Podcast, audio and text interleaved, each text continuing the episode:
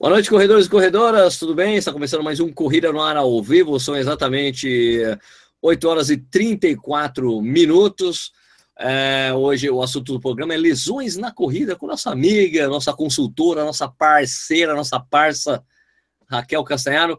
É, tá tudo bem com vocês? Beleza? Antes de a gente começar o programa, eu preciso falar aquelas coisas de sempre, né? Corrida ar, no canal do YouTube, por favor, se inscreva no canal. Aliás, esse é o primeiro programa ao vivo que a gente faz depois dos 60 mil inscritos, cara. Sensacional, né? Na semana passada, ele falou que estava muito perto, e no sábado a gente bateu essa marca 60 mil, mas alguma coisa aconteceu, cara, que agora a gente está com 61 mil.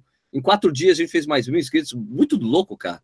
Muito louco, 61 mil inscritos já o, o lá no YouTube. É, vai ter a Beer Mile, né, no, nesse domingo, se você quer participar da Beer Mile, se você mora em São Paulo, região, ou Campinas, região, quer participar da Beer Mile, manda lá um e-mail ali para corrida no que eu mando as coordenadas para você participar dessa nossa comemoração, vai ser no domingo, às 15 horas, às 3 horas da tarde, beleza? Lembrando, então, se você não, se, não é inscrito no nosso canal, por favor, se inscreva agora mesmo, só dá o clique aí no botão se é, inscrever-se, inscrever-se, e você também pode seguir o Corrida lá nas mídias sociais. Esse programa também vira um podcast. Você pode escutar e ver a hora que você quiser. Também fica disponível no YouTube para você assistir posteriormente. Beleza? É... Ricardo Nishizaki, muito boa noite. Como vai? Alô, alô, alô, galera. E aí, boa noite, gente. Tudo bom? Tudo tranquilo? Na hora que eu ia falar alô, minha esposa ligou o secador de cabelo, fez um barulho enorme aqui de fechar a porta aqui e tal. Mas tem um uh no fundo aqui. Mas tudo bem. E aí, como é que vocês estão? Tudo bom? Beleza, tudo jóia, tudo jóia. É, o Raquel Castanharo, Raquel Castanharo, seja muito bem-vindo de volta ao Pro Corrida ao Vivo, tudo bem? Você, era muito aguardada por muitas pessoas que estavam cobrando a sua participação no Correio do Ar. Olha só como você é querida pelas pessoas. Legal, né? Gente, estou muito feliz de estar aqui, mas hoje eu tenho que avisar que eu tô meio doentinha. Eu vim por amor a vocês. Uh! então, se eu tiver com uma carinha meio assim, xoxa, é porque eu tô meio xoxa mesmo, tá? Mas, mas tamo aí. Então, é... o que, que eu tenho que falar agora? Eu tenho que falar que a gente, lembrando vocês que a gente tem a parceria, né? Agora o Corrida ao Vivo tem a parceria com o Clubier, né? Que é um clube de cerveja, um clube de assinatura, né? De cerveja. A gente tem uma, a gente já renovou com eles no programa passado, não, não tinha chegado a cerveja ainda, já chegou. Eu fiz até um unboxing da cerveja desse mês, né? Se você quiser ver como é que funciona, como é que é a caixa que chega para a gente, vai lá no vídeo, lá, unboxing, clubia, né, do Corrida no Ar. E a cerveja que eu vou beber hoje aqui é essa daqui, ó. Olha só, a cerveja mais chique que veio até hoje. É uma triple belga, sensacional, essa Affligen. Tem, cadê a ficha? Cadê a ficha aqui? Onde você colocou as fichas? Aqui. Onde você colocou as fichas, é, Então, quando você faz a assinatura, você ganha umas fichinhas das cervejas que vieram com você. Então, você tem um, você fica com um fichário aqui, legal. Então, vamos ver aqui o que, que é essa Affligen, o que, que ele fala da Affligen. É uma ale, né? Uma Bel, Bel, Belgian, Belgian Triple. Ela é da cervejaria Brauer Affligen. Brauer Affligen. E aqui tem umas coisas, umas informações interessantes da cerveja aqui, que ela harmoniza com queijos azuis.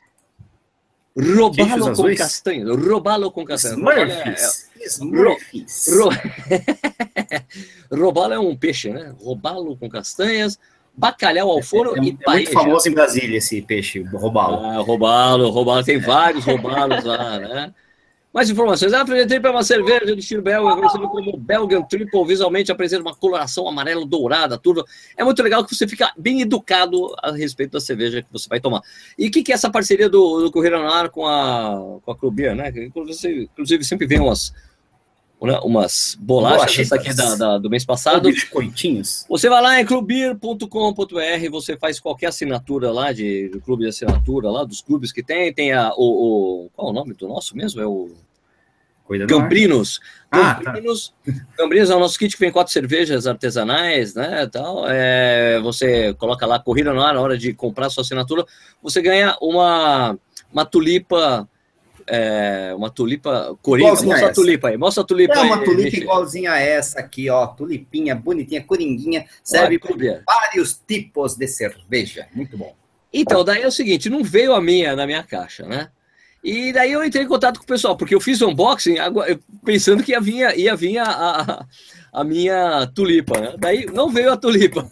Daí eu cheguei pros caras, meu, olha, eu fiz um unboxing, legal tal. Mas cadê minha tulipa? Eu não vi minha tulipa. Puxa, Sérgio, teve um erro na expedição. A gente vai mandar para você e vai chegar a tempo de você fazer ela, mostrar ela no programa ao vivo. E chegou para quem? Tá mostrando no programa ao vivo. Tá aqui, ó. chegou pro Nish, Acabou de chegar mim. a sua tulipa. ah, mano. Então, daí como vai ter a Beer Mile esse domingo, eu vou encontrar com o Nish, o Nish me entrega. Faz a entrega simbólica. Eu tô fazendo é. até um unboxing ao vivo. Vai fazer um unboxing ainda. Deve ser a tulipa, não é possível. É. Vamos sair a tulipa. Olha, não, não sei. É um monte de papelão. Assim, né? É uma tulipa, é isso. Mostra aí. aí a tulipa que era do Sérgio, mostra aí a tulipa. Ah, não, pera aí, cacete, tem, tem um monte de plástico aqui. Tem que proteger para não quebrar, né? Ó, ó, ó, ó, Mas é, é igualzinha, só tá cheio de plástico aqui, mas é igualzinha, dá para ver aqui, ó. Tulipinha, tulipinha, tem o doce, não tem nenhuma. Beleza. Bueno, então é isso aí. Se você vai lá no clube e coloca o código Correio ar, você ganha uma tulipa dessas aí na sua primeira, uh, na sua primeira entrega da assinatura, beleza? Então tem quatro tipos de, de, de assinatura. Você pode fazer uma com quatro cervejas, que é Gambrinos, tem outras com duas, e tem um nível de cerveja. Tem as mais premiums e as artesanais comuns. Mas o legal é essa surpresa que você tem todo mês com quatro cervejas diferentes. Eu vou beber essa. Qual que você vai beber, Nishi? Mostra aí para nós. Eu vou tomar uma Warsteiner Winter. Winter é uma edição especial uhum. para o inverno, embora nós não estejamos no inverno, eles estão lá na Europa. Então, uma Warsteiner Winter Special Edition. Uh, é uma lager. Não, não é uma lager. Essa é uma lager estilo. Não, é uma lager sim, é uma lager sim. É uma Dunkel Lager. É uma lager Marzen, estilo é Marzen. É uma Dunkel Lager, estilo Marzen. Amagor. Ela, harmoniza com salsicha aperitivo, peru assado com batatas carameladas, acarajé e tacos mexicanos. Tacos, tacos, tacos, tacos, tacos. Boa formação, estabilidade de espuma, coloração marrom claro, levemente turva. Tem, tem gostinho de inverno. Vamos embora. Beleza. Então é isso aí, minha gente. Agora é, a gente precisa daquela ajuda de vocês. Vocês dizerem da onde vocês estão assistindo o programa, para a gente falar para as pessoas. Estão assistindo aqui de não sei o que lá, estamos em Portugal, tem português assistindo o programa, tem pessoas no Brasil inteiro. Falem de onde vocês estão assistindo para a gente dar aquele trabalho para o Ricardo Nishizaki, aquele trabalho tradicional, né? Para ele poder ficar ali tentando falar. Mas já, como tem um monte de gente falando, acho que você já pode até começar, né, Japa? Manda Não, vou começar aqui com Curitiba. deixa eu só mostrar uma coisa aqui, atenção, minha. Bom, como, minha tulipa, como minha tulipa não chegou, eu.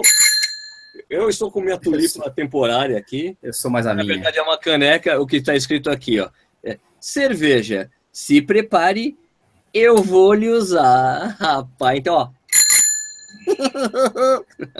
É, não é por nada não, mas você, olha, essa, essa Affleck tem que ser muito boa, porque pra ganhar, se, é, se é que você acha que vai ganhar da minha Varstein, porque essa Varstein é sensacional. Cara. Sensacional, boa?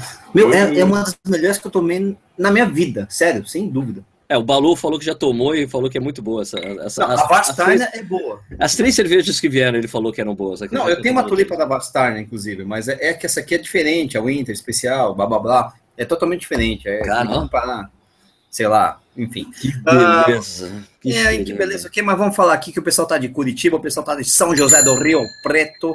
É, tem, tem, mais gente de Curitiba aqui, o Geronasso, obviamente, né? O que mais? Ah, tá, tá, tá, tá. Ah, tá descendo, tem um monte de pergunta, né? Então hoje tá mais fácil, né? Só correr. Ah, sensacional. Não, para, eu tô falando, tô lembrando o pessoal. cerveja é muito para, boa. Para, para, meu filho. cerveja é boa, companheiro. Taubaté, Caçapava do Sul, no Rio Grande do Sul. O Tiago Teixeira do Porto, Portugal. Ah, que mais? Ah, que mais aqui? Ah, o Wanderson, grande Wanderson de Ribeirão Preto, nosso querido Wanderson já me deu cerveja, então o cara vai, ser, vai estar sempre no meu coração.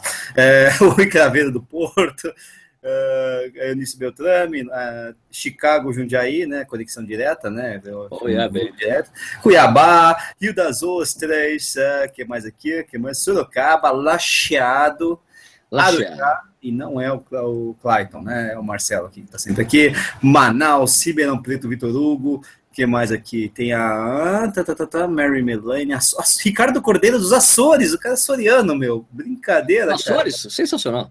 Né? Berlândia, Algarve, Sorocaba, Algarve, Portugal Algarve, também, pô. Manuel Rodrigues, nossa, do Portugal de norte a sul e ainda a parte insular né? Uh, Sorocaba, Sarasota, na Flórida. Caramba, Thales Início. Sarasota. Sarasota. Sarasota. É. Contagem, Itu, Itupeva, Minhocão. Minhocão é Ituperva que fala, tá aí Ituperva. Minhocão, Daniel, o Daniel que eu conheço, né? Conheci lá em Buenos Aires. Minhocão, meu irmão. Lisboa, Portugal, Praia Grande, Taubaté, Tatuapé, Divinópolis, Pelotas, Maceió, Rio de Janeiro, São Paulo, Curitiba, uh, Trindade, em Goiás, Jundiaí, São José do Rio Preto de novo, Recife, Lisboa, Campo Limpo, BH, Jacareí, Franca. Vixe, uh, mano. É muita gente, rapaz. O chileno tá aqui da Praia Grande, o Carlos Henrique, que conversei é. bastante com ele lá no, no, na, na Pampulha, né, da Pernas de Aluguel, né, conversei bastante mesmo, né. Juiz de Fora, Ribeirão Preto, Divinópolis, é, é, isso aí, gente, isso aí, isso aí. Ah, Tomita, né, de Alfavela, lógico, né, grande Magrão, pô, nosso grande Emerson Magrão de Brasília, Petrópolis. Dois padrinhos do canal. Tamo aí, Sorocaba, esse aqui o Thales está perguntando se eu tô de férias, cara. Pô, eu não tô de férias, tô trabalhando que um maluco, tô detonado, cara, pelo amor de Deus. Porto União, Porto Alegre, Goiânia, ah, Ribeiro de. Ah, não, isso é o, não é o nome. tô lendo o nome do caixa achando que é a cidade, cara. Brincadeira. Valinho, Ribeirão Preto. É isso aí, gente. Tá bom, tá bom, né? Tá bom, tá legal, tá Chega, bacana. Então, beleza. Vamos começar o programa. Então, hoje o programa, o programa hoje é falando sempre aqui né? Auckland, Auckland, na Nova Zelândia, sempre. Auckland. Aqui, né? Isso, Auckland, Auckland, para mim é Auckland. Auckland, Auckland, Auckland, Auckland, Auckland, Jair, São Bento, vixe, tem gente pra caramba aqui. Castro, nossa senhora. Rolândia, vixe, mais Lisboa. Como, como tem gente de Lisboa aqui? Pelo amor Muitos de Deus. lisboetas assistindo Muitos, Piascapa, ah. Oi, Terra da Pamonha, Criciúma. Tá Tiagão, abraço para amigos de corrida de Criciúma. Manda Beleza. Vamos nessa, então, vamos começar o programa. Então, o programa hoje sobre lesões na corrida. Você está desesperado, tem alguma dúvida? Quer sarar alguma coisa? Quer tentar fazer uma extremunção, sei lá, aí com a nossa amiga Raquel Cancelo? Ah, eu, eu tinha antecipado algumas perguntas lá pelo Facebook, né? E, então, vamos começar aqui com o Fernando Matias Valadão. Se você não texto recente da sua coluna no site Eu Atleta, Raquel diz que para prevenir lesões é mais importante correr suavemente, suavemente, Suave do que preocupar-se com pisar com o médio pé. Como avaliar se estou correndo suavemente? Melhor dizendo, como correr mais suavemente? Smooth. É, nossa, a gente gravou um vídeo essa semana sobre isso. Vai Exatamente, pro ar algum né, dia por aí. É, vocês dão spoiler. É, sim, de fato, é, o que a gente sabe hoje, em termos de ciência, é que o impacto, absorver o impacto, é mais importante do que a posição do pé necessariamente.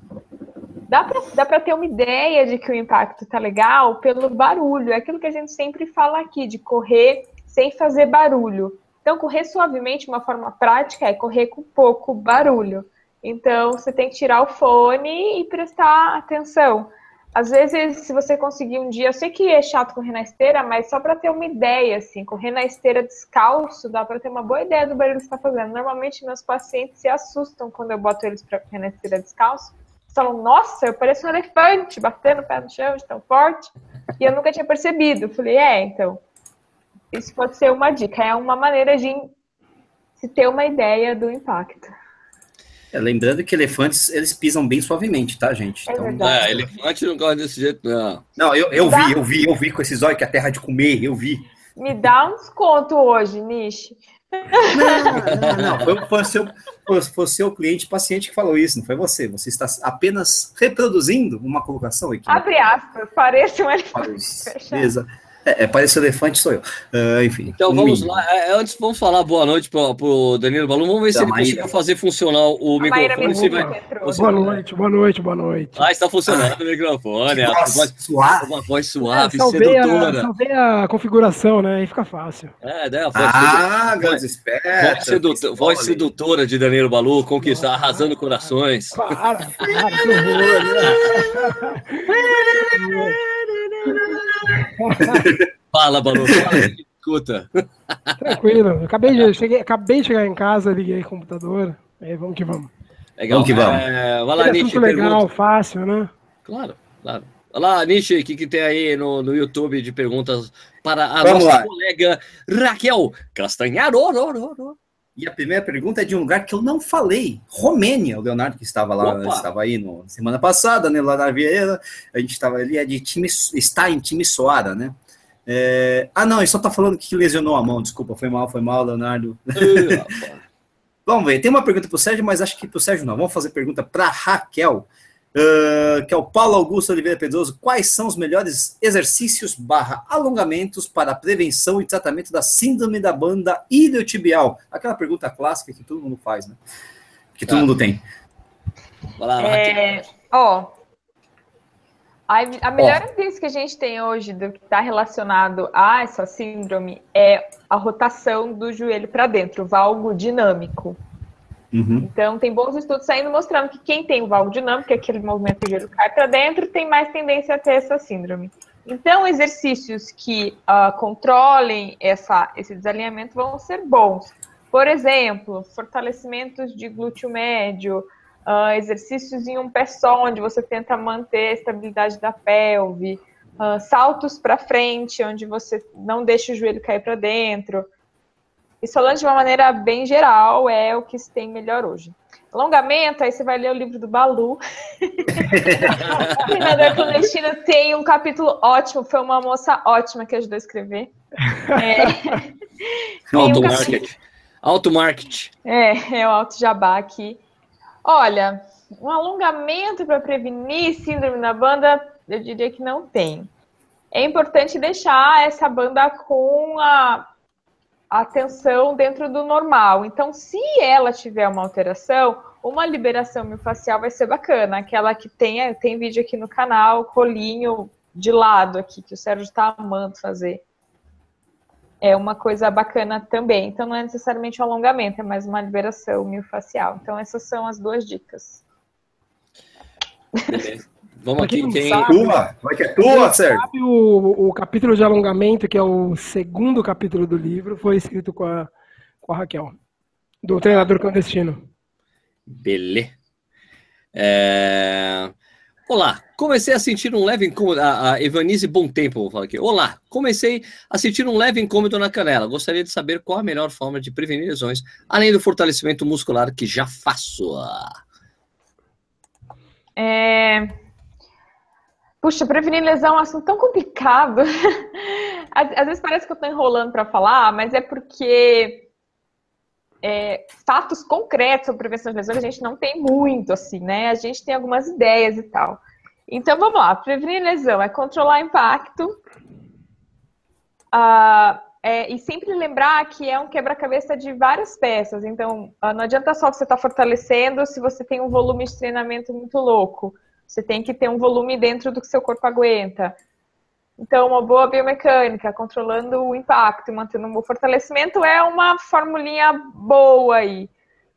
E eu queria te dizer que dor na canela, se você tá, já procura um médico, um fisioterapeuta, porque dor na canela é uma das coisas que mais ficam chatas, mais ficam crônicas, pode virar uma fatura por estresse. Então, dor na canela, corra para as colinas.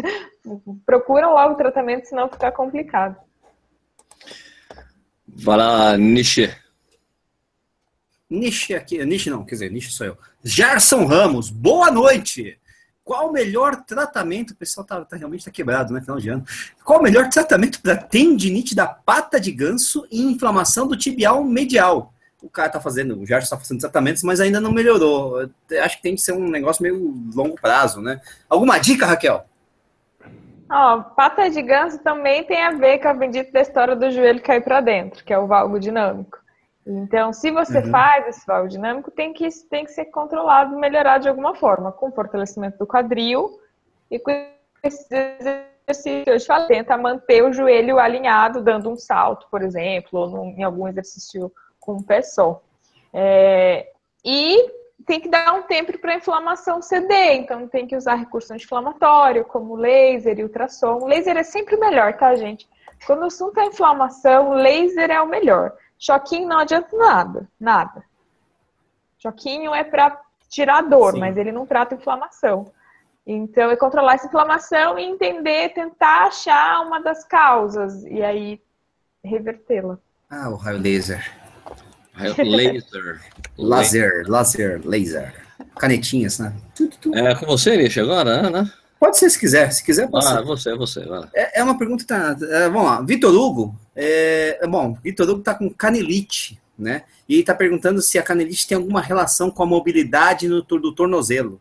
Não sei se ele tem muito ou pouco. Tem. É, então Tem. tem mais uma coisa aqui de canelite, a gente aproveita, que é aqui Sim, o vamos. Zé Alves de Macedo Neto. Sérgio, só com uma canelite chata que não quer sarar, pede para Raquel comentar como agilizar o processo de recuperação, e se ela tem dicas de como prevenir o retorno. Ele dá um histórico da canelite aqui, aqui não cabe, né, cara? Fazer uma A Marcela consulta, Machado também está falando de canelite. Deve ter mais gente aqui, só que eu tenho que ver todos Sabe os É, que eu fiz gente. uma, fiz uma perguntinha só para ter uma ideia de, das lesões mais frequentes dos meus seguidores e foi canelite a campeã. A vencedora! É. E ela tá uma, entre as três lesões mais frequentes dentro da literatura científica também, então faz sentido. É mesmo? Bom, É mesmo? ó, canelite é chata pra caramba. Essa é a bem da verdade. A canelite também e o capacete plantar são as duas lesões com, mais, com um tempo mais longo de recuperação. Então, assim, tem que respirar fundo e aguentar, porque pode ir meses aí de tratamento de uma canelite mesmo. É, é o processo normal de recuperação dessa lesão. É, ela tem relação, sim, com a pouca mobilidade de tornozelo e com a mobilidade excessiva de tornozelo. Tem artigo correlacionando os dois Hum. extremos. Porque, assim, quando o tornozelo é pouco móvel, ele consegue absorver menos impacto. Então, esse impacto sobe mais para a canela. Quando ele é muito móvel, é, ele pode gerar uma má postura ali que também sobrecarrega a canela. Então, os dois extremos são ruins. E, de novo, tem que fazer laser nesse bagulho para sarar. Senão, Desse bagulho? é, na Ah, canelite. tem que fazer laser? Sério? Eu não, na eu não tinha canelite. Ah, Laser. quando eu tinha, eu não fiz laser. Olha só que Não, mas louco. é que, é que também tem aquela coisa, né, Raquel, de você conseguir diagnosticar corretamente a canelite também, não é? Tem que ter um, um- um médico. Olha, na verdade, um exame clínico faz o diagnóstico de canelite. É muito típico. Se você palpa a parte interna da tíbia e dói a palpação e dói ali para correr, Canelite. é um exame, é, é um exame bem simples. Às vezes é importante ter um exame de imagem para descartar se aquilo é uma fratura por estresse ou não, Ah, tá, tá, tá certo. tá? Porque aí ah, o tempo de recuperação é um pouquinho diferente. Mas o diagnóstico é muito simples, na verdade, assim, né? Um bom exame clínico já faz. Daniel Oliveira Silva fala aqui, olá, sinovite no joelho tem tratamento? E qual é? Sinovite tem, tu, tu, tu- tudo tem, tudo tem jeito. Tudo tem tudo É, tem é, tratamento. dá pra- dá. Gente, só dá até até um ditado, né? A gente só não dá jeito pra morte. É, Mas tem. E aí tem que entender o mecanismo. Pode ser porque você está correndo com uma biomecânica que sobrecarregue o joelho. Então, por exemplo, um overstride, que é uma aterrissagem muito longe do tronco, colocar o pé lá na frente, esticando o joelho, é uma coisa que sobrecarrega. Pode ser por fraqueza muscular, pode ser sua postura de trabalho, pode ser N coisas. Então, assim, como é que funciona o tratamento de qualquer lesão? Primeiro, a gente tem que tentar entender de onde ela está vindo, o que está causando. Geralmente não é certeiro, porque nada na corrida é tão claro assim. Mas a gente tem que buscar essas causas. Se a gente não buscar a causa, vai ficar dando tiro no escuro, né? Falar qual é o tratamento? Não sei, não sei a causa. Então, assim, e para cada pessoa é uma causa diferente. A gente sabe as principais, então, por exemplo, como eu falei da síndrome femoropatelar, da síndrome da banda tibial, oh, a sim. gente sabe na literatura científica que tem esse componente de valgo dinâmico, mas tem que avaliar em você se tem mais alguma coisa acontecendo. Então, se não atacar a causa, o tratamento você fica patinando ali, meio que tirando no escuro. Então, por isso que às vezes minhas respostas são meio. Parece que eu fujo, né? É porque não tem que saber mesmo para cada caso. Cada caso é um caso, né? É porque, É. é porque depende, né? Ah, ah, Marcelo. Não, eu não sou o Marcelo. Não, mas Vai, às vezes é, o problema é investigar a causa é mais difícil, né? A gente está tratando de consequências, né? A causa é que às vezes é um negócio. É. Dor, inflamação é consequência. Então, fazer recursos que tratam dor, você está tratando só a consequência do seu problema, não a causa. E aí cada um tem uma causa, né? Vamos lá, Raquel. Fala, Nietzsche, é com você, Nietzsche. É, então, o que, que você acha aí? É, tem umas perguntas sobre liberação miofacial, né? E o que você acha? Previne lesões? Existe uma frequência que você acha interessante? Porque o Gustavo Enoch faz de 15 em 15 dias, né? Que é um prazo bem alongado, né? Quem faz isso? Agora, Gustavo Enoch, né? Agora, ah. você acha menos, mais, é interessante, não é? Da musculatura? Eu acho um recurso bacana. Só que talvez eu tenha uma visão um pouco diferente da maioria, que é eu acho que é um recurso bom para quem precisa. Então, hum. se você tem uma tensão, um problema, vai ser bom. Qual a frequência? A frequência que você precisa. Então, se você tem muita, você precisa de mais vezes por semana. Se você faz só como algo preventivo para se sentir melhor, uma vez a cada 15 dias está bom. Mas eu vou ser bem honesta com você que eu não, ultimamente, não fiz uma revisão na literatura científica para saber exatamente uhum. o que a uhum. ciência diz a respeito. Falando a minha opinião, tá? É legal, mas depende. Eu não acho que todo mundo tem que fazer todo dia, antes e depois do exercício. Eu não sim, acho. Sim, sim. Uhum. É engraçado, né, esse negócio. Vai, vai, vai, vai, vai. Não, pode falar. Vai, vai, vai, vai, Eu ia falar isso, porque que sempre falam que é o, a gente criou um não problema, né? A gente, tá, a gente corre há 100 anos, pelo menos, competitivamente falando, e, e é, nunca houve liberação miofascial. Tá e aí, de repente, virou algo essencial, que se, que se você não fizer uma liberação miofascial, você vai perder as pernas na, na idade adulta. Então, você olha, você olha... Eu acho que a liberação é uma massagem. Como é uma massagem, é uma massagem, é uma massagem com marca registrada. Então, ah, tem o Toin, tem o, o Shiatsu, é, tem a que na, na Baixa Augusta, agora tem essa, cara, que é a liberação. É, essa da Baixa Augusta é legal. Eu adoro a liberação é, facial. Então, assim, a impressão que eu dá é que, assim, gente, se não, se não, vou, não tiver liberação miofascial, você vai você vai ter algum problema. Na verdade, é, é um não problema. Alguém inventou, alguém criou um problema que não existia e aí já, já veio com a solução. É bem isso é. que eu falou, precisa. Você sente bem? Você tem benefício? Ok, assim, a, se tem vantagem não está muito claro. Não está muito claro. E é isso. Está sendo divulgado como algo essencial. Igual o alongamento foi divulgado. Não, você tem que alongar, todo mundo tem que alongar. Acho que é um recurso Entendi. bacana, por exemplo, eu já fiz liberação miofascial em paciente com síndrome da banda tibial porque eu vi que precisava. Mas eu Sim. não faço para todo mundo. Eu avalio e falo, bom, você precisa, você não. Eu não acho que é algo essencial para todo mundo, é um tratamento pontual. É, essa é a minha opinião. eu, gosto de liberação, eu gosto de liberação miofascial no Vivo Sem. Não Vivo Sem? Ui! No Vivo Sem.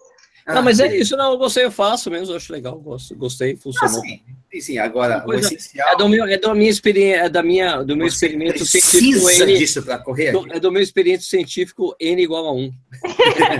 você precisa disso para correr ou você acha preciso, Mas mandando a real, Ai. não é minha área de estudo, então, tipo, nossa, eu não sei tudo que tá saindo de novidade na ponta da língua, talvez se eu for sentar e ler, eu vou achar mais legal, mas até um dia eu sei não, é inconclusivo, mas é porque é, assim, é aquela coisa de. de Você gostou realmente. Não, não, de. de não, é, gostosinho, não. O que acontece? A gente fez fazer aquele paralelo com atletas. Tudo bem, é coisa que a gente não deve ficar usando como exemplo, óbvio, né? Mas atletas de elite que, por exemplo, quando treinava, quando eu via aqui o pessoal do Clodoaldo treinando aqui na, na pista de Jundiaí, terminava o treino, tinha um massagista lá para fazer massagem do pessoal para já soltar, ajudar a soltar, né? Mas é lógico que o treinamento desses caras é 10 vezes mais exigente que um treinamento amador como nós.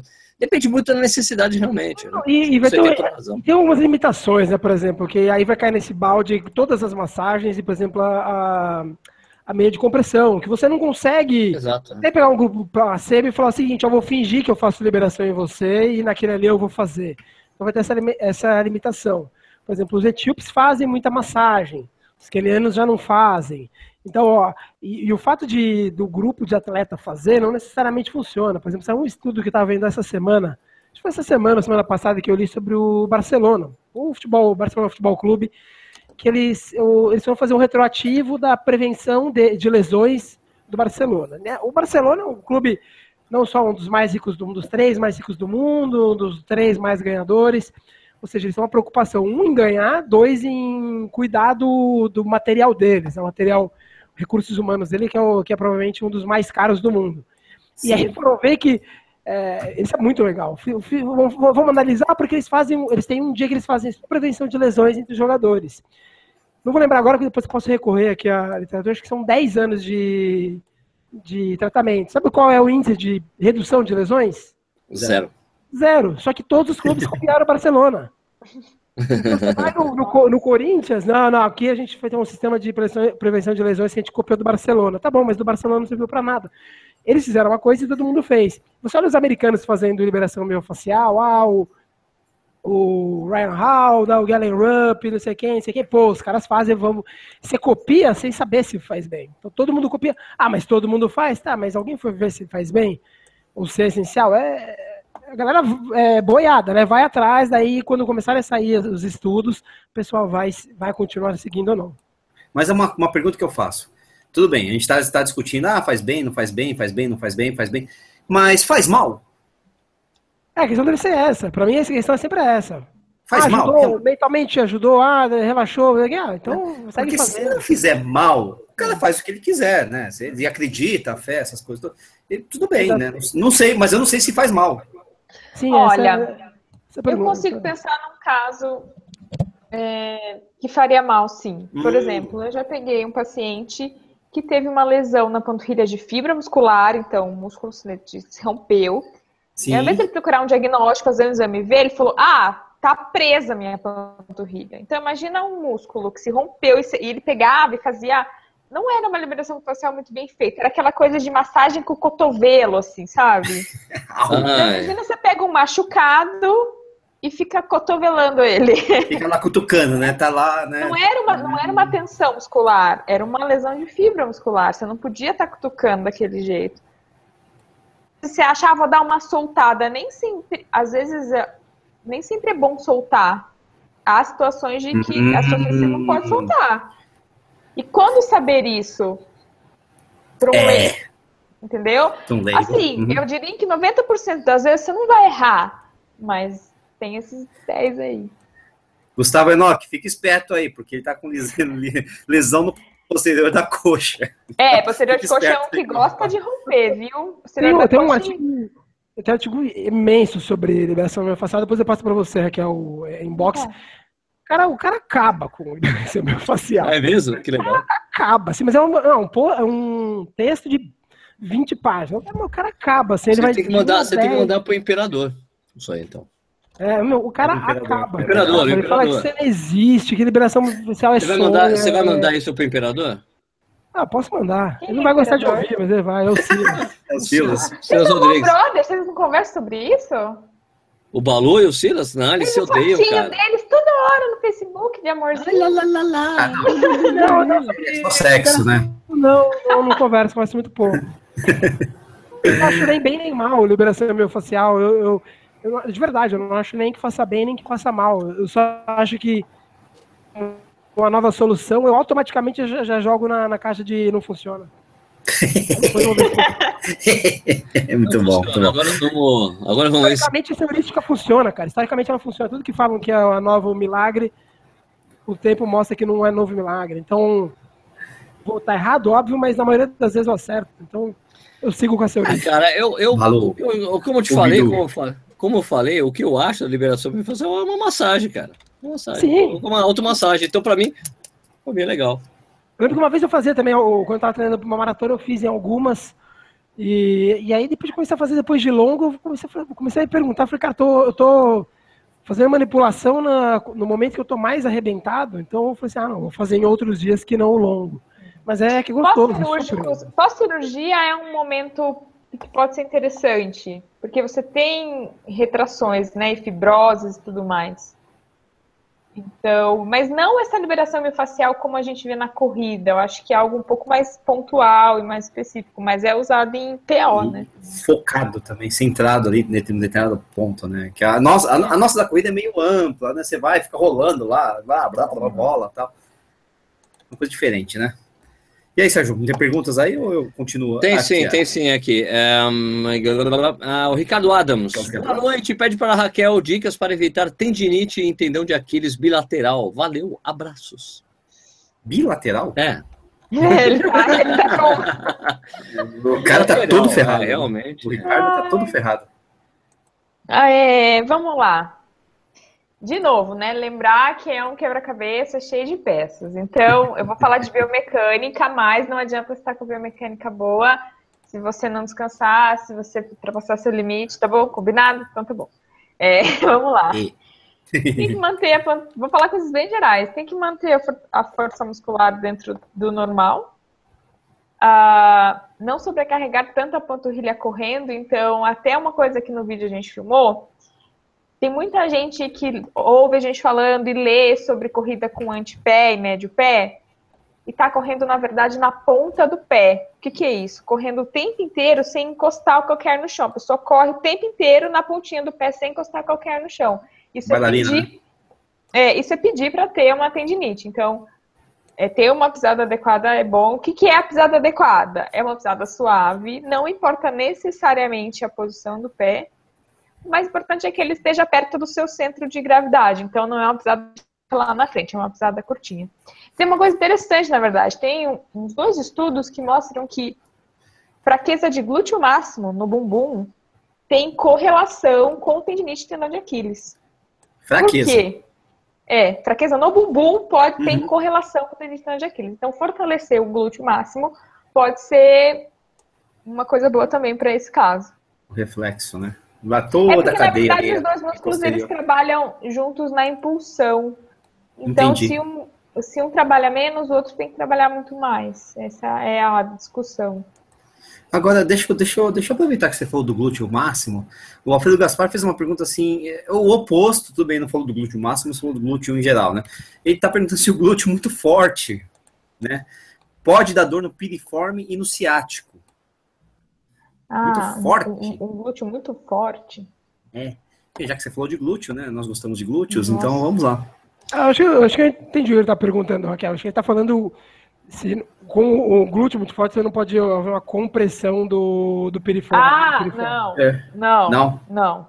E ciático Pelo também não. Pelo contrário, na verdade, não. Porque assim, como é que é a anatomia? Tem o bumbum lá, lá que é o glúteo máximo. Você arranca ele, tem o glúteo médio. Esse glúteo é o máximo. Você arranca ele, tem o glúteo mínimo, o piriforme tá lá embaixo. Sim. Então, assim, tá longe. Parece que tá perto, mas tá longe. Na verdade, é o contrário. Um, músculo, um glúteo fraco tem correlação com síndrome do piriforme. Por quê? O piriforme é um dos estabilizadores de quadril e sacrilíaca. E ele certo. é um músculo pequenininho lá de dentro. Se os músculos grandões não estão fazendo o trabalho deles, o piriforme ele ativa mais. É um mecanismo neuro, neural isso, né? De, uhum. de, de excitação neural. E se o piriforme ficar muito travado, você pode ter dor no piriforme, pode ter dor no ciático. Então, não. Entendi. Não, não comprime, tá? Tem, muito, tem muita camada até chegar lá. Haja glúteos. Fala, Ricardo. É, a gente tem muitos glúteos. Vamos lá, temos duas perguntas de corrida descalço. Né? No, na verdade, assim, uma pergunta se fala sobre. Uh, cadê aqui? Uh, fala sobre correr, correr descalço. Uh, o Neil né, fala que correr descalço e facite plantar ou esporão de calcânio um, combinam. Com, quando ele fala combinam, eu acho, né? Tem alguma ligação, né? E o outro também faz a mesma coisa em relação à síndrome da banda iliotibial. Existe correlação possível, imaginável, entre a corrida descalça e essas, lesões? Na verdade, sim. A gente tem ainda pouca coisa sobre corrida, pouca coisa boa, assim, sobre corrida descalça. Mas uhum. tem um artigo da Irene Davis, do começo desse ano, ela é uma pesquisadora de Harvard, que ela foi ver é, quem tinha mais lesão, que corria descalço ou de tênis. E é um estudo que, de fato, vê causa e efeito, assim, um estudo que ela acompanhou por um ano, os corredores.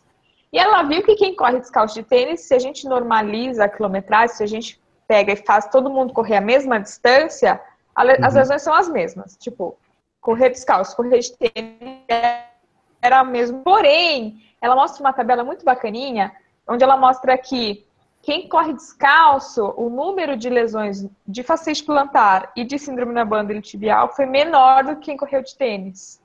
Então combina.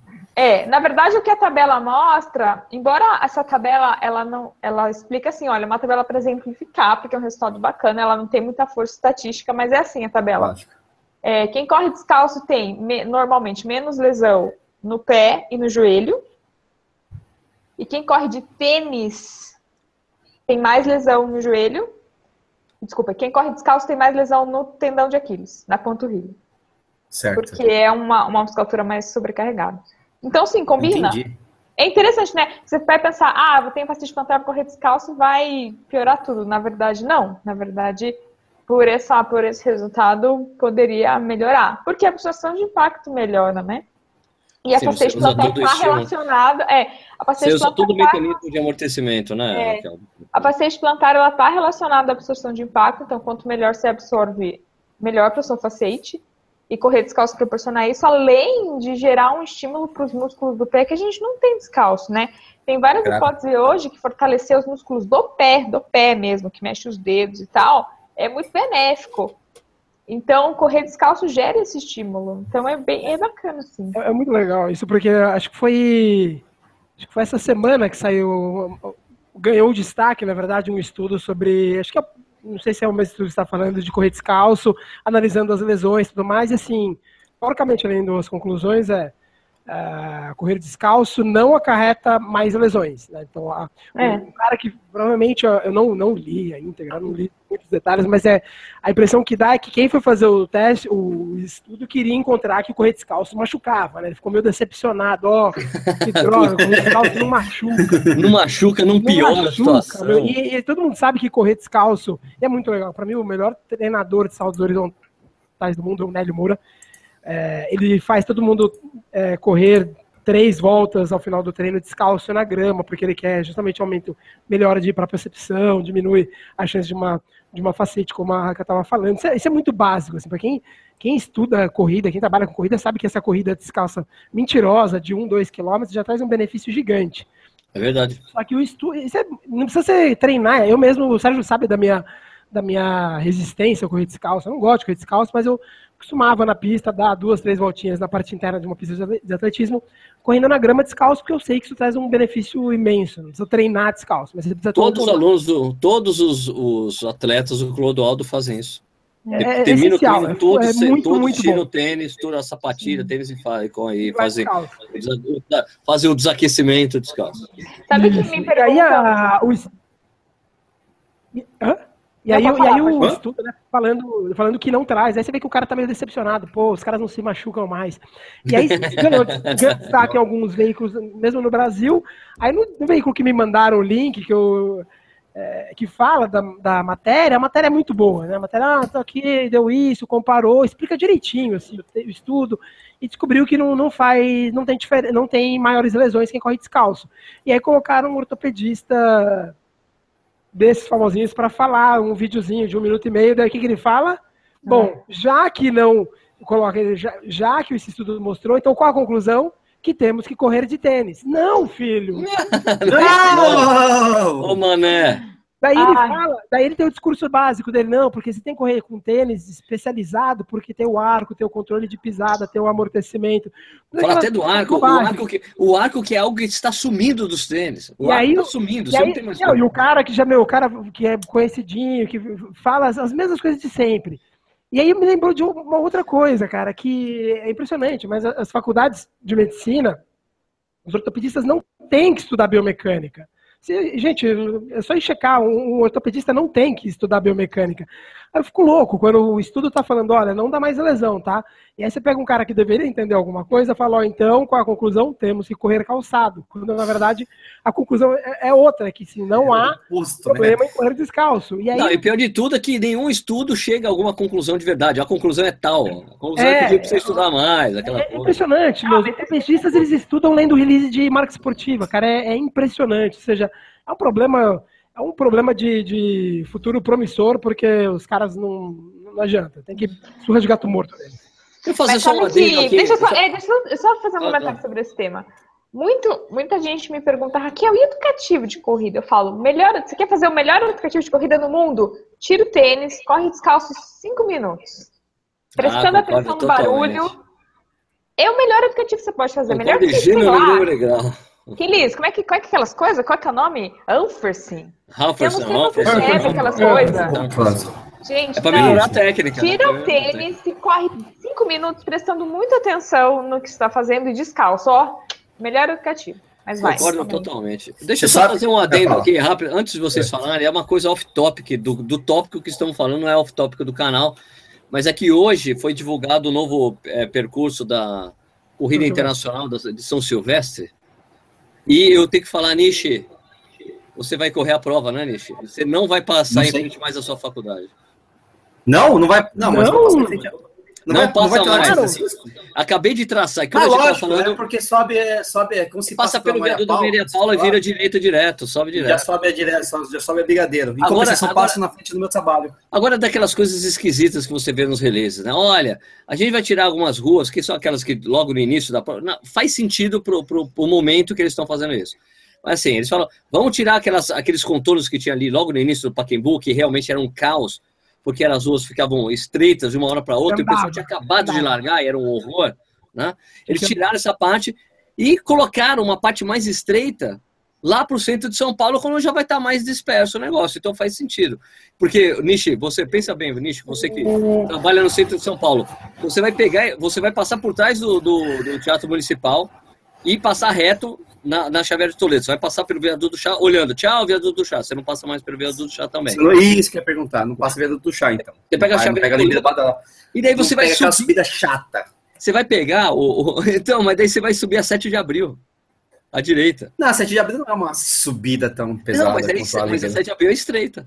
É estreita. É estreita, é mas não é tão pesado assim. Você sobe a 7 de abril, depois vai virar a esquerda 12, de novo. 11. Mas tu vira a esquerda de novo depois da 7 de abril, vai ser. Vai, ser, vai ter uma, um, um funil ali também, viu? Sim, mas é 12, né? Um pouquinho mais é, pra frente, é, né? Tu é, joga, por terra mais, joga por terra mais uma, sem escapar muito do tema, joga por terra mais uma coisa da São Silvestre, que a São Silvestre ela, ela é um camaleão do percurso historicamente. é, é uma tradição sem tradição. A tradição da São Silvestre as mesmas pessoas falando. Ah, Exatamente. O Nishi falou tudo. A tradição é que não há tradição no percurso. É, então, daí todo final de ano, mesmo, mas mesmo falar, eu não corro porque eu gosto da tradição, quando era noite. Aí você vai vendo, nunca houve tradição nenhuma da São Silvestre. Ela vai mudando igual um camaleão. É, sempre mudou. O, mesmo, o trajeto sempre mudou. Mas a tradição, a tradição que permanece aqui, a tradição que eu, acho, que eu acho essencial é que você passa por trás, você dá a volta na Praça da República e você vai passar duas vezes na, na esquina mais famosa de São Paulo, duas vezes. Ipiranga com São João, Nossa. duas vezes, como já tem acontecido dos anos anteriores. É, é onde Isso é muita é gente corta o caminho, inclusive. Mas é uma Exatamente. pena que o, o viaduto do chá é uma pena que é muito legal. É, sensacional. O viaduto do chá é bem legal, né? Porque tem o o prédio, o prédio da Eletropaulo, da lá, o Shopping é, Light, né? Da Light. Quem conhece bem São Paulo é não, mas, não, mas você ainda vai passar em frente ao show, do, na lateral do shopping. Do você vai ver, você vai ver. Você não, é, você não vai passar pela aquela parte, aquela é, parte. Você não vai passar na prefeitura. Para quem quiser correr agora, vai ter que fazer a prova do centro antigo da Corpora em agosto. E aí centro consegue... histórico, né? Isso. É isso aí, daí pega a Dona Maria Paula e vira direto, vira direto, vira à direita na. Isso, isso, no posto de gasolina ali começa a subir a brigadeira, então não tem a descida da brigadeira também. Ah, não tem aquela descida da brigadeira, mas eu acho que vai dar para as pessoas verem melhor essa parte do pessoal antes de subir a brigadeiro. Vai ser mais legal. Eu acho que para a TV vai ser mais legal e para quem está assistindo. É, é, Maria Paula é uma. Ver, não, estou dizendo assim, de ver, de, principalmente para elite, você vê a elite chegando, é legal. Ah, pode ser também, não sei, vamos ver. É, eu ia falar alguma coisa sobre o tema que estava rolando, mas eu, obviamente eu já esqueci, porque a gente estava conversando. tá, tá, tá. Ah, não, lembrei, lembrei. Quando o Norrie Williamson, o cara que é o medidor oficial da Congress, esteve aqui no Brasil, né? Eu entrevistei ele, e ele falava justamente essas coisas sobre correr descalço, que, sobre. É, é, engraçado, a gente deu uma volta em Ibirapuera, ele ficava assim: ó, tá ouvindo, tá ouvindo, tá ouvindo, tá ouvindo, tá ouvindo? Você tá ouvindo, você tá ouvindo? Porque assim, tinha alguém no, no grupo que tava toque, toque, toque. Ó, e é só o pé direito, né? Tac, tac. É do César, né? Inclusive, que tava fazendo isso, ah. Moro e tal. É, e era uma coisa muito louca. Depois ele mandou todo mundo, mandou o César tirar o tênis para correr descalço um tempinho para ver como é que ele corria. Tinha uma série de coisas assim, justamente para tentar ver, ó, se tá fazendo isso, aí, sabe? Pá, pá, pá, pá. É, o que a gente tá falando é o cara que lá na África do Sul também faz, é uma coisa extremamente, sei lá, é, experiente. Enfim, são. É, não, embora o pessoal não queira, mas é, é, uma tendência, é uma tendência, é uma coisa que quem estuda mesmo, quem se preocupa com biomecânica, o cara, esse Norman Williams, na verdade, ele é até engenheiro, não é nada, tem nada, nenhuma relação com, com, com medicina, né? Quem gosta de biomecânica vê esse tipo de coisa, né? O Edivaldo Araújo perguntou, Sérgio, você já subiu a Serra do Japim descalço? Já. Acredito. já ai, subi ai. sim, cara. E no caminho, ai. que é um caminho mais chato. Mas já subi descalço sim. Eu subi do, é, do, do, treino que tem, que subindo dá 9 quilômetros, eu fiz 7 quilômetros descalço. Daí, daí não dava ai, mais. Ai, daí não dava, tinha, tinha, muita pedra. O Nishi falou, O Nish falou do cara que era engenheiro, mas, ô, Nish, eu tô pra conhecer algum, algum médico que saiba mais de biomecânica do que um engenheiro. Ah, não, com Ah, não, certeza. tem Nossa, É, se tiver com dúvida de biomecânica, não corre pro ortopedista, cara, corre pro engenheiro. É, até porque ele é mecânico, engenheiro mecânico, né? Que o cara entende É. de colunas, Nossa. o cara tem- ele, ele vê essas pessoas como, né, como colunas, e como onde é fraco, onde é forte, onde tem pressão, onde não tem pressão. Isso é um negócio interessante. A gente não tem esse, essa visão, né? Sim. Tem perguntas aí, Nishi? Pô, um monte. É, aliás, uma observação só também da, da Raquel. O Emerson Magrão tava falando, a Raquel falou do, do negócio do glúteo, refletir lá embaixo. O Emerson Magrão falou isso aí, né? Que ele, fez, que ele fez uma massagem ontem, lá na semana, sei lá. E a, ele tava com problema na panturrilha. Onde é que a massagista foi? No- No glúteo. Por causa do reflexo, né? É, é, ou não. Ou ah, não? sim, mas é, é, enfim. Você, vê como bate o Tô negócio. né? brincando, tô brincando, Emerson, tô brincando. O, falando em. O, o Carlos Tomita, o cara que mais roda nessa, nessa no, no, no Strava do Corrida no Ar, ele, ele, ele fala que tem um calcanhar de, de Aquiles. Só que o calcanhar de Aquiles dele não é no calcanhar de Aquiles, mas no quadril. Né?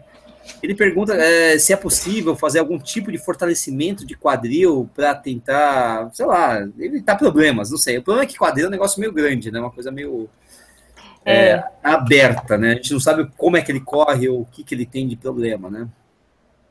Quadril, normalmente, as lesões mais comuns são tendinite no glúteo médio, que é bem do lado, ou bursite, inflama ali do lado, e tem a ver Bursite. de novo com esse Bursite. bursite trocanteriano, trocantérica. Ah, eu adoro que tem também a ver com a história do joelho cair pra dentro. Parece que eu só falo isso, né? Mas é Uhum. duro que esse negócio do joelho cair pra dentro é complicado, porque o joelho cai pra dentro e a pelve cai pro lado. Você dá uma reboladinha assim pro lado.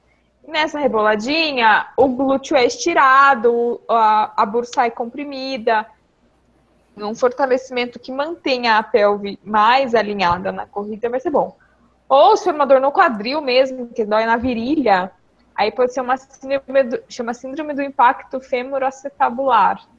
Ai, Aí Deus. normalmente é uma questão é ou lesão Ai, de Deus. labrum. Nome aí legal, é hein? uma questão, Labro, meu Deus do céu.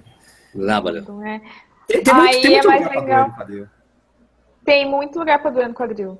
É, aí é uma questão mais de fortalecimento de rotadores de quadril, não fugir do quadril, o piriforme, por exemplo, até os glúteos também.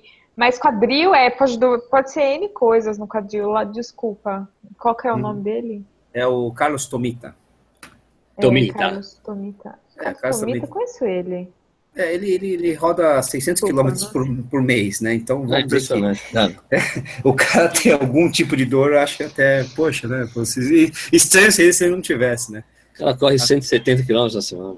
Então, é, rebolando ainda, né? Segundo a Raquel. Né? Você já viu como são as Carlos coisas. né? Tomita, ô Carlos, você já não foi, você já não veio aqui comigo, não? Responde aí. É, Carlos Tomita, responda pra ela. Responda, responda, claro. Tomita, conte-me tudo, não esconda nada. O Raquel, você pode falar alguma coisa sobre bursite retrocalcânia? Nossa, existe isso. Ah, É, gente, ó, o Tomita já fez. Ó, o Tomita falou que já fez consulta com a Raquel. Ah, por isso. Ah, viu? Eu lembro das pessoas, mas eu não Nessa lembro época onde ele eu sou rodava dor. só 590 quilômetros Aqui tá por o. Mauro Vitor Barreto dizendo: Raquel, você é linda. Não, eu, eu cortei todos os comentários aqui, porque senão, nossa. Isso que você não me viu no dia bom, eu tô doentinha. Oh, meu putz, caralho. O, Wil- o Wilson, o Wilson da Vitória tá dizendo: Sérgio, você é careca porque toma anoba- anoba- a- anabolizantes. o Bruce É, Willis. claro, né? Claro, toma um monte. Nossa, é, você precisa ver como eu sou grandão, fortão aqui. Ele é enorme. O deixa eu Sérgio falar é da bursite é. retrocalcânea. Fala aí, fala aí. Por favor, porque. É. eu- nossa, você falou de uma vez só, que legal. Eu não consegui falar isso. É, é uma. É muito parecido com uma tendinite, só que inflama outro lugar, e isso pode talvez até desenvolver para um Haglund, que foi o que o Balu já teve, né? Nossa. Ah, é. Que que Pode ter a ver com corridas em subindo em, em trilhas, subidas e descidas, porque ele Pode. fez eucaliptos e teve esse problema. Pode. É, pode ter mais a ver com corrida em subida, que é o, o tendão é mais exigido. Hum, A ideia é que, bom. assim, se tá inflamado agora, não adianta a gente tratar mecânica, a gente tem que desinflamar isso. Certo. Então, com algum recurso anti-inflamatório, e aí depois entender a causa. Se pode ter sido um excesso de volume na subida, pode ter sido uma fraqueza de glúteo, pode ser você correndo na ponta do pé, pode ser muito impacto, pode ser um monte de coisa.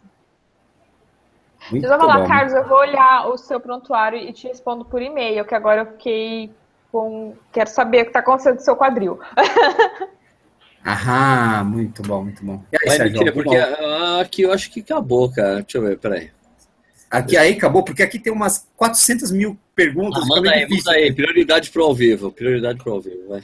É, então, eu, na verdade eu até perdi, então não vou nem seguir a ordem, cara. Esse é um negócio complicado aqui. Mas, deixa eu só ver aqui, peraí. Ah, colocar só é. resistência aqui. Sérgio, você é cara que toma anabolizante, você mesmo, o cara falou isso, olha que legal. É, então, Olá, pessoal. Olá, Raquel. Passar rapidamente de um drop alto do tênis para um tênis de drop baixo e mais leve pode ser fator desencadeante de tendinite de calcâneo. Se você. Sim, pode. Se você não. Porque quando a gente desce o drop, a gente precisa usar mais o nosso pé e a nossa panturrilha. Se você não estiver preparado para isso, pode gerar uma tendinite. Então, por isso que a gente fala para, às vezes, fazer uma transição, para o seu músculo ir ficando mais forte, para você ir se acostumando. Pode ser um fator, sim. Olá, gente. Não, o Gustavo Júnior, na verdade, até respondi, né? Ele fala assim, putz, mas é, eu, eu, eu, eu, não faço academia, eu só, eu só corro e faço fortalecimento com o peso do corpo. Isso é bom ou ruim? É, esse negócio funciona? O desempenho pode melhorar? Pô, eu acho que sim, totalmente, né? Não sei, mas é uma coisa. O que tipo de, de, de exercício que você faz, né? Mas não tem problema nenhum fazer exercício só com o peso do corpo. Eu acho até mais é. interessante, na verdade, porque com o peso do corpo você é, tem que... que... controlar mais coisas, é mais em três dimensões. Porque Isso. a gente não né, que movimentos do dia a dia você senta numa cadeira e fica esticando a perna assim, né? Não, eu, eu até gosto com um exercício com peso do corpo. Eu acho que tendo sendo um estímulo para o músculo, não interessa se você está numa máquina ou com peso do corpo. O Raquel, tem uma aqui interessante. O Thiago Leite, ele fala que quando ele corre, é, as pernas dele na fase de impulsão, ou seja, quando ele está. Né, uhum. é, a, a, perna dele rotaciona para fora. ele, tipo Prisca Jeptu, né, acho que fazia isso, né? O pé vai para fora, né? Exatamente, é. O que, que, que pode ser isso? Adutor fraco? Tem alguma coisa que você acha que. Isso é uma rotação do quadril para dentro. É o quadril, né? Não tem nada a ver é com o adutor, talvez. Quadril que gira para dentro, mas como o pé tá colado na perna, que tá colado no quadril, parece que a perna hum, vai fora, mas na hum. verdade é uma rotação do quadril para dentro. A coxa gira para dentro e daí o pé gira para fora. Que pode ser isso? Normalmente, se é só na impulsão, pode ser que você usa demais o adutor, na verdade. Ao invés de usar extensor, ao invés de usar glúteo, você usa adutor para impulsionar, daí sua perna gira eu faria algum exercício ah, onde você tentaria impulsionar mais uh, na frente de um espelho, por exemplo. Claro. Tenta impulsionar com a perna bem reta. Ou pode ser algo estrutural do seu quadril, que você tenha essa rotação interna. E, e tem uma coisa, né? É, depende. Se o cara. Depende, é ótimo, né? É, se tá tendo problema, tem esse negócio, né? Porque assim, às vezes é. a pessoa corre desse jeito eternamente e nunca vai ter problema, né? Sim. Quer dizer, a gente conhece, eu, eu citei o caso da Prisca Japtu, que faz isso só com uma perna, a outra faz. E ela é corredora de elite, né? Conheço outros caras também que fazem isso também só com uma perna, um amigo meu faz isso e também o cara corre pra caramba, né? Isso é só problemático se a pessoa tem aquela síndrome que eu falei, a síndrome do impacto femoroacetabular. Porque Legal. isso aumenta o impacto. Se não, não. Já atendi várias pessoas que a queixa era isso, e avaliando, falei, olha, te incomoda, assim, te gera dor, não gera dor? Então, se for algo pequeno, não for algo que gere impacto no quadril, não tem problema nenhum. Mas, assim, uh, se é algo pequeno e dá para corrigir, isso a pessoa é, gasta menos energia para correr, né? Porque ela não desperdiça energia em eixos diferentes. Entendi, entendi. Então, pode ser algo assim melhorar. Mas é isso que você falou, depende. Às vezes, às vezes mudar sai pior, fica pior do que manter assim. Legal. O Sérgio caiu fora, mas eu sei que a gente está ao vivo ainda, né? Pessoal, comentem aí, por favor. Eu não sei por que motivo o Sérgio caiu, mas eu acabei de ver aqui no YouTube, uh, tá funcionando aqui. Ah, o Thiago falou que ele tem canelite, né? É, pode ter alguma relação com isso? O que? A canelite? Não. É, é, é esse cara desesperado perguntando, perguntando de compress- meio de compressão para. Ah, não, eu ia fazer agora, ia fazer agora essa pergunta da, da- de meio de compressão. E eu, eu tava esperando isso, porque eu sei que vocês adoram meio de compressão, né? É, não é um cara, são várias, são, são várias perguntas, entre eles o Cássio Galego, o Jorge Pereira, que correu com a gente, inclusive, lá em BH. Ah, enfim, meio de compressão, gente. O que, que vocês acham? Ah, essa pergunta? Ah, É. Ah, então, na verdade, assim, meio de E agora pra ficar. Não, não, fica quieto que a gente tá, tá, tá sério aqui, sério. Por favor. Olha o respeito, meu Deus do céu. pode responder, Mas- Balu. Mais Eu- especificamente. Raquel. Não, repete a pergunta inteira dele. Não, então, mais especificamente, vamos lá. É, o Jorge Pereira é aquele cara que correu com a gente lá em BH, no parque da cidade, no, no, no Parque Central lá, ó, Sérgio, lá dos coxinhos, né? Ele tá perguntando se meias de compressão ajudam a prevenir lesões na panturrilha ou canelite. Não, Ajudam? não, Não, não tem nenhum estudo jamais é publicado sobre isso. né? curta. não. Não, ponto. Jamais, não tem. Inclusive, deixa eu até, deixa eu até fazer um Não adendo. tem, é. tem estudo para prevenção de lesão, sim. E o, a- e a- o resultado foi não previne lesão. Não, então, é, e, e eu me lembro que eu fui numa vez num evento que tava, que era de uma dessas marcas, acho que era de- da Compressor Sport, e, e daí foi interessante, tava eu e com aquele cara, o representante do jornalismo ZZ Top, qual é o nome dele mesmo? o Rodolfo Lucena, é, do jornalismo. ZZ Top, jornalismo ZZ Top, é, e, e daí o pessoal falou, não, olha, a meia faz isso, ela tem esse efeito, assim, assim, assado, daí o Rodolfo, escuta, mas tem algum estudo que, que comprove que realmente faz, tem esse efeito? Não, não, é- não, a gente não tem. Mas a gente vende aqui, a gente está aqui, estamos aqui com o produto, porque é assim, porque ele é bom para isso, isso, aquilo. Daí eu levantei a mão. Mas tem alguma revisão sistemática de estudos que comprova? Não, a gente não tem. Mas a gente tem um produto aqui. Então, o que, o que ficou claro para mim né, nessa, é, nesse, nessa ativação de marketing lá do, do pessoal é que as marcas de meias de compressão fazem as meias de compressão para os corredores porque existe uma demanda, não porque existe resultados. É porque assim, ó, as pessoas querem comprar, eu tenho, tô aqui, ó. As pessoas querem, eu preciso produzir.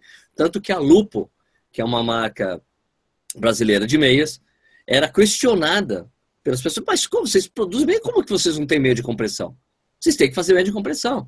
Daí eles demoraram, ficaram um tempo estudando o negócio e fizeram a meia de compressão deles, cara. Por quê? Porque existe a, a demanda do mercado por esse tipo de produto, mesmo que não haja nenhuma comprovação de, de efeito prático, de melhora de rendimento ou de evitar lesão.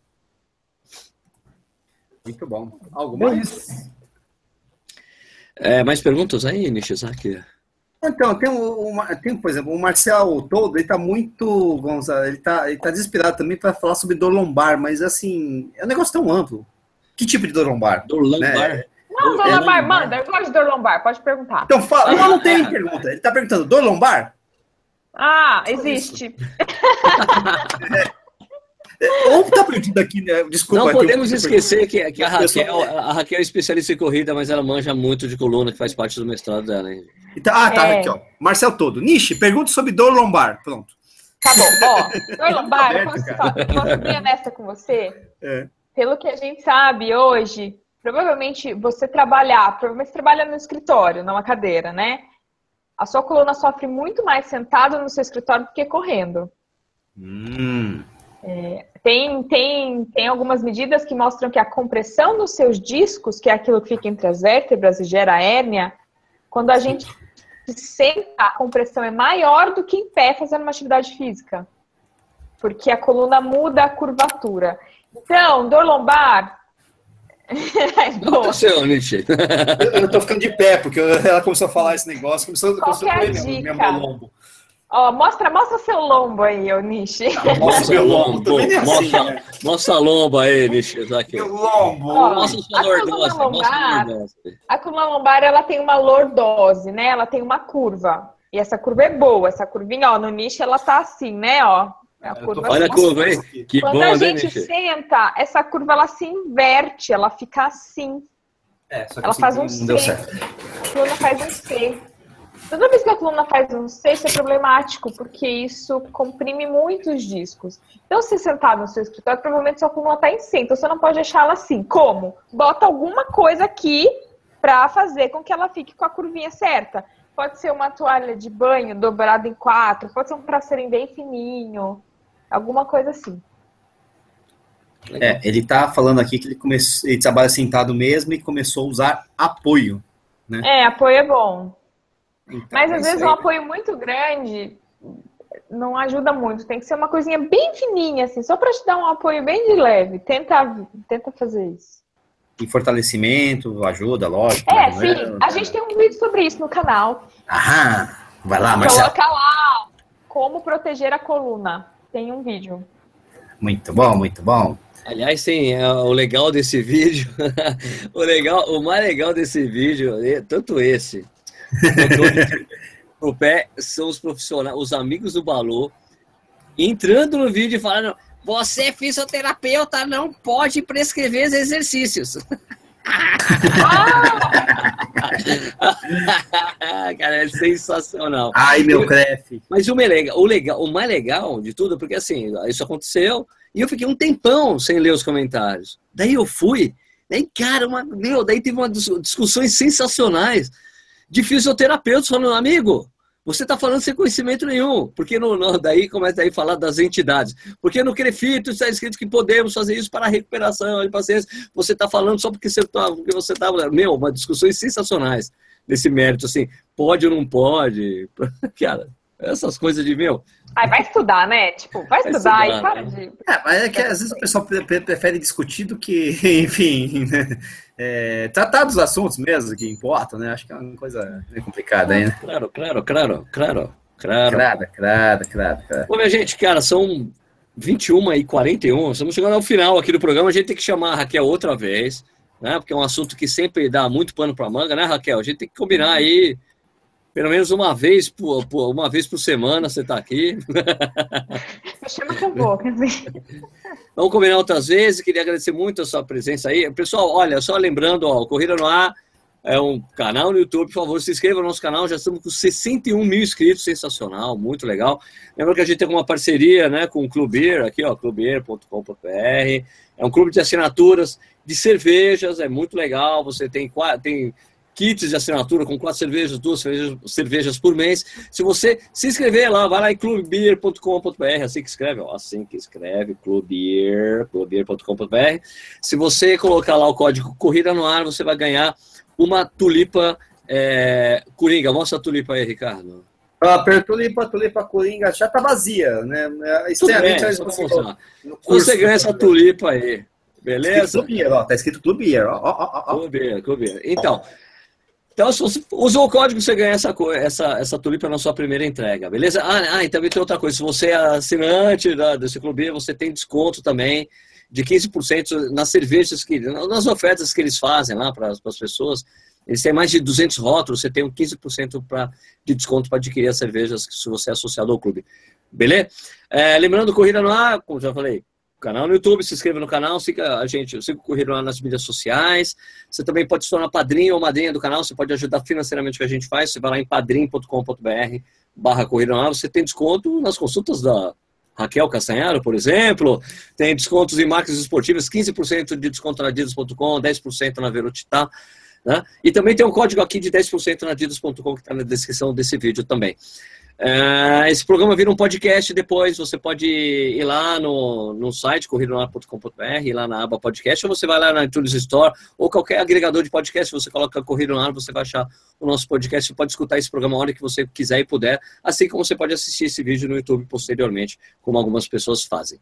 É, o que mais? Mais nada, né? Ok, ô, ô, Nietzsche, obrigado aí pela sua presença, mano. Valeu, como sempre. Ah, valeu, gente. Desculpa, não deu para ler todos. Tem muita pergunta aqui, mas tem muita pergunta mesmo. Desde as perguntas mais, vamos dizer assim, explicáveis, até aquelas super detalhadas que fica até meio difícil. É quase uma consulta, né? Fica meio Verdade. complicado até. Mas, assim, não deu para ler todas. Tem muita pergunta aqui. É, bom, a Raquel aí, a nossa doutora fisioterapeuta aqui, ela vai poder, evidentemente, passar seus contatos, Eu, ajudá-los. né? eu, eu, dou, eu olho as Especificamente, né? perguntas. Ô, Não, mais do que isso. Faça seu merchan, Raquel. Faça seu merchan. Merchan, É. Raquel, como, Como é que as pessoas antes- te- peraí, peraí, peraí. Antes da É. Raquel, antes da Raquel fazer o merchan. Balu, obrigado pela presença aí, velho. Imagina, Ah, é verdade, eu é agradeço. Prazer. Tchau, Maíra. Ei, Maíra. Tchau, Maíra. Tchau, Maroca. Não, é porque toda vez que você fala, Balu, aparece Maíra escrito. É, a gente Ah, sabe Eu sei, eu tô- Isso já- Pô, isso, isso, isso não é. Todo mundo já sabe que é o nome de guerra do Balu. É, Essa daí, É o nome de guerra do Balu, é Maíra. Ai, gente, uma vez me falaram assim, Raquel, você faz muito mal seu marketing, você não sabe fazer, não sei fazer, gente. Então, ó, vou ser sucinto aqui. Você quer se passar em consulta comigo, resolver os seus problemas? Em www.raquelcastanharo.com, vai ter todos os meus contatos lá. Me segue no Insta também, que é arroba Raquel Castanharo, e é isso aí. Eu não sei fazer melhor que isso. Aí, gente, pô, quer procurar uma fisioterapeuta especialista em esporte, especialista em corrida, cara? É a Raquel Castanharo, velho. Certo? É. Nós, aqui nós confia na Raquel, tá sabendo? Então lá, www.raquelcastanharo.com.br, entre em contato com ela. Não tem nada melhor que seu Atende trabalho. São Paulo, atende São Paulo ainda, Raquel? Sim, São Paulo e Jundiaí. São Paulo e Jundiaí, beleza. Então, gente, muito obrigado pela audiência de vocês. Como eu sempre digo, o Corrida no Ar surgiu exatamente por causa desse programa ao vivo, então é algo que a gente gosta muito de fazer. Muito obrigado pelas suas perguntas, obrigado pela sua participação, pela sua interação com o canal. É, a gente volta então, Corrida no Ar ao vivo, volta pontualmente na semana que vem, na quarta-feira que vem, às 8h30 e alguma coisa. Beleza? Muito obrigado pela audiência de vocês, a gente volta na semana que vem. Tchau.